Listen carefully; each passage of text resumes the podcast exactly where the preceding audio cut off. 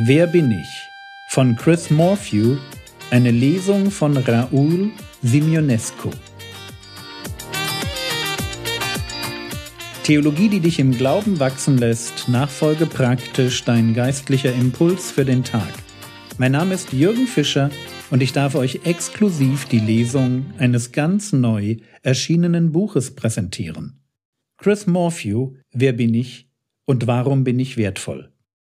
Kapitel 9 Dem Weg Jesu folgen Wenn du aufhörst zu versuchen, deine eigene Identität zu konstruieren und anfängst der Wahrheit zu glauben, die Gott über dich sagt, wird sich das möglicherweise im ersten Moment gar nicht so anfühlen, als hätte sich groß etwas verändert. Tatsache ist jedoch, dass Jesus nachzufolgen die Kraft hat, dein ganzes Leben zu verwandeln. Gott verspricht nämlich, wenn du Jesus glaubst, wenn du darauf vertraust, dass er das Ziel vollkommener Liebe bereits für dich erreicht hat, dann wirst du seinen Heiligen Geist empfangen. Der Heilige Geist hat durch seine mächtige Kraft Jesus von den Toten wieder zum Leben erweckt. Dieser Heilige Geist wird sich auch in deinem Leben ans Werk machen und dir dabei helfen, zu einem Menschen zu werden, der die großartige Bestimmung, die Gott für dich hat, mehr und mehr auslebt. Johannes 14, Vers 26 und Epheser 1, Verse 18 bis 20.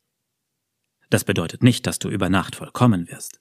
Es bedeutet jedoch Folgendes. Tag für Tag, Augenblick für Augenblick, durch alle Höhen und Tiefen des Lebens wird Gott dich umgestalten, so dass du mehr so wirst wie Jesus. Er wird deinem Leben immer mehr Liebe, Freude, Frieden und Freiheit schenken. Also genau die Dinge, nach denen wir eigentlich alle suchen. 2. Korinther 3, Verse 17 bis 18 und Galater 5, Verse 22 bis 23. Diese Veränderung beginnt in dem Augenblick, in dem du dein Vertrauen auf Jesus setzt. Zum Ziel kommt sie aber erst dann, wenn Jesus wiederkommt, um unsere gebrochene Welt zu heilen. Wenn er seine Menschen im ewigen Leben bei sich willkommen heißt. Philippa 1, Vers 6 und Offenbarung 21, Verse 1 bis 5.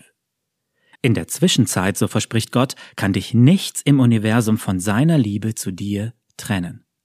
Römer 8, Vers 38 bis 39 und Epheser 3, Verse 16 bis 19. Das sind unglaubliche Versprechen. Und der Tod und die Auferstehung Jesu sind der felsenfeste Beweis dafür, dass sie absolut vertrauenswürdig und wahr sind. Die Sache ist allerdings die, es fühlt sich nicht immer wahr an. Mitten in unserem Alltag kann es sich manchmal so anfühlen, als würde es gar keinen wirklichen Unterschied machen, Jesus nachzufolgen. Wie können wir uns von diesem Gefühl losreißen? Wie können wir tatsächlich diese Verwandlung erfahren, die Jesus uns verheißt? Wie können wir diese Dinge so praktizieren, dass diese Wahrheit unser Herz erreicht und unser Alltagsleben verändert? Stell dir einen Entdecker vor, der sich einen Pfad durch den Dschungel bahnt. Das erste Mal, wenn er den Pfad entlang geht, wird das wirklich harte Arbeit sein. Er muss all die Ranken und Zweige aus dem Weg schlagen. Aber wenn er am nächsten Tag denselben Weg noch einmal entlang läuft, wird es schon ein bisschen leichter sein, weil ein Teil der Arbeit bereits getan ist. Und am nächsten Tag wird es noch ein bisschen leichter. Jedes Mal, wenn der Entdecker wieder denselben Pfad einschlägt, wird es schneller und leichter gehen als das Mal zuvor, bis das, was einst ein schweißtreibender, ermüdender Marsch war, irgendwann so mühelos sein wird, wie einfach die Straßen entlang zu laufen. Und so funktioniert auch unser Gehirn, wie Wissenschaftler herausgefunden haben. Sie nennen das Neuroplastizität. Die grundlegende Vorstellung dahinter ist folgende. Je häufiger dein Gehirn ein Denkmuster wiederholt, desto leichter und natürlicher wird es für dein Gehirn, dasselbe Gedankenmuster beim nächsten Mal zu wiederholen. Das erklärt auch, warum unsere Gewohnheiten so viel Macht über uns haben. Tag für Tag, mit jeder Wiederholung verändern deine Gewohnheiten buchstäblich dein Gehirn.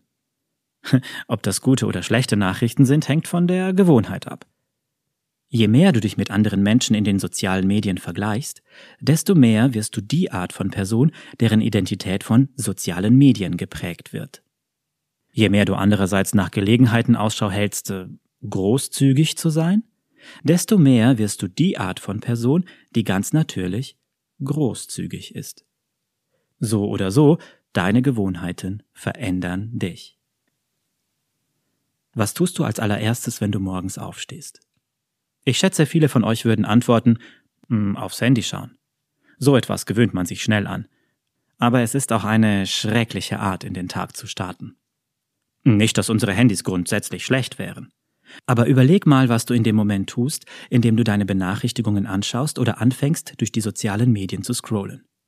Du klingst dich in einen endlosen Strom von Meinungen und Vorstellungen anderer Menschen ein.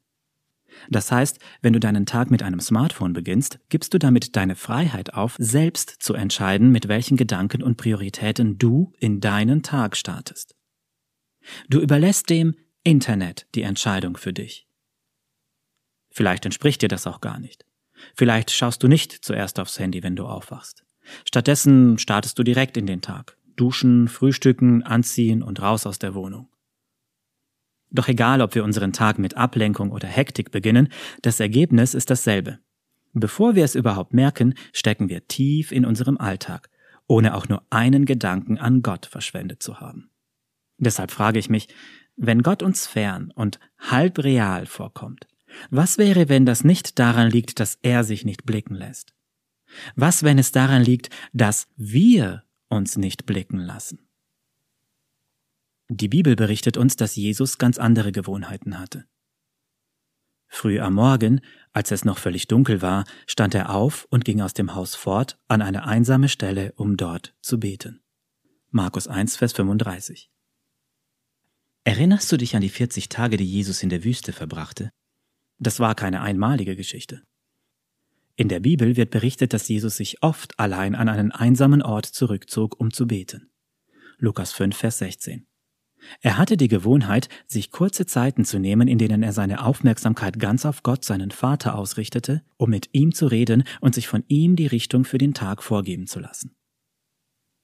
Wenn du weiter in der Bibel über Jesus liest, wird dir auch folgende Sache auffallen. Er kannte seine Bibel das, was wir heute als Altes Testament bezeichnen, von vorne bis hinten. Und wieder, als Jesus damals in der Wüste die Bibel zitierte, um sich gegen Gottes Feind zu wehren, war das keine einmalige Sache. In allen Beschreibungen von Jesu Leben wiederholt sich immer dasselbe Muster. Egal in welcher Situation er sich befand, Jesus hatte immer irgendeine Weisheit aus der Bibel, die ihn in dem leitete, was er sagte und tat. Klar, natürlich konnte er das machen, sagst du vielleicht. Jesus ist schließlich Gott. Und das stimmt. Aber er ist zugleich auch völlig Mensch. Und während seines menschlichen Lebens auf der Erde lernte Jesus die Bibel auf dieselbe Art kennen wie jeder andere auch, indem er sich viel Zeit nahm, sie selbst zu lesen oder anzuhören, wie andere sie vorlasen. Eine dritte Gewohnheit Jesu war, in der Gemeinschaft mit anderen zu leben. So hatte er die Gewohnheit, regelmäßig zur Synagoge zu gehen.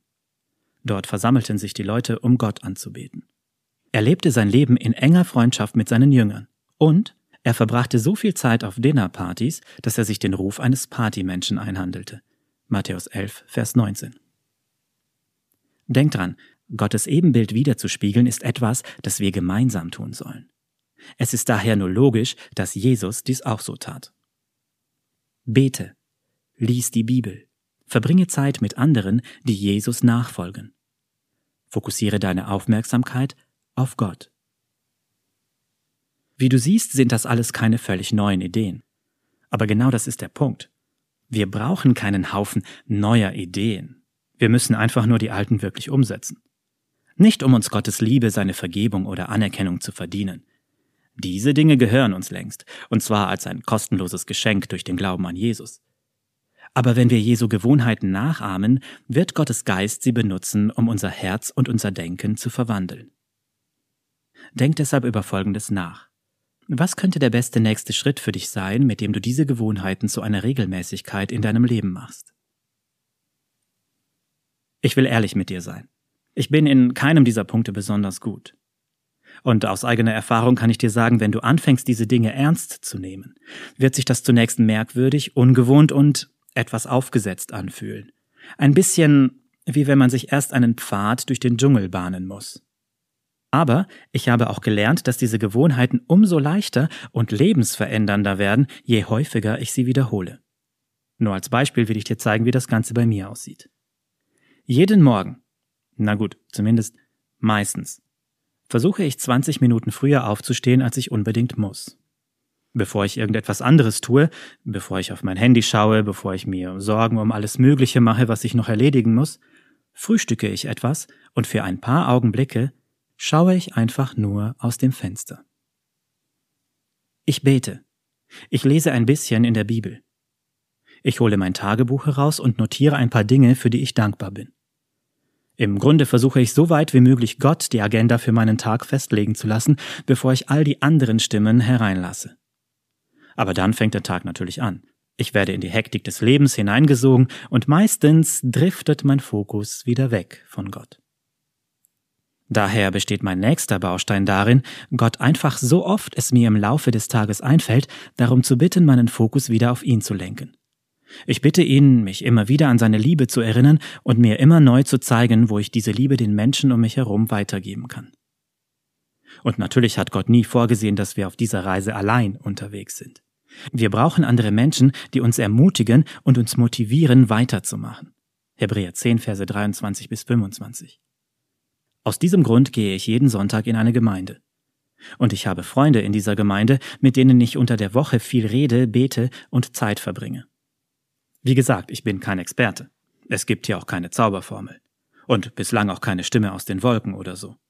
Die Hälfte der Zeit hat man nicht den Eindruck, als würde überhaupt etwas passieren. Aber je mehr ich mit Gott durch jeden Tag gehe, desto mehr kann ich sehen, wie Gottes Geist mich in die Art von Person verwandelt, die mit Gott durch jeden Tag geht. Und Stück für Stück erkenne ich mehr, nicht nur als Idee, sondern als reale Lebenserfahrung, das Leben, das Jesus uns schenkt, ist wirklich das beste, freieste und großartigste Leben, das es gibt. Das war's für heute. In der nächsten Episode geht es mit der Lesung weiter. Der Herr segne dich, erfahre seine Gnade und lebe in seinem Frieden. Amen.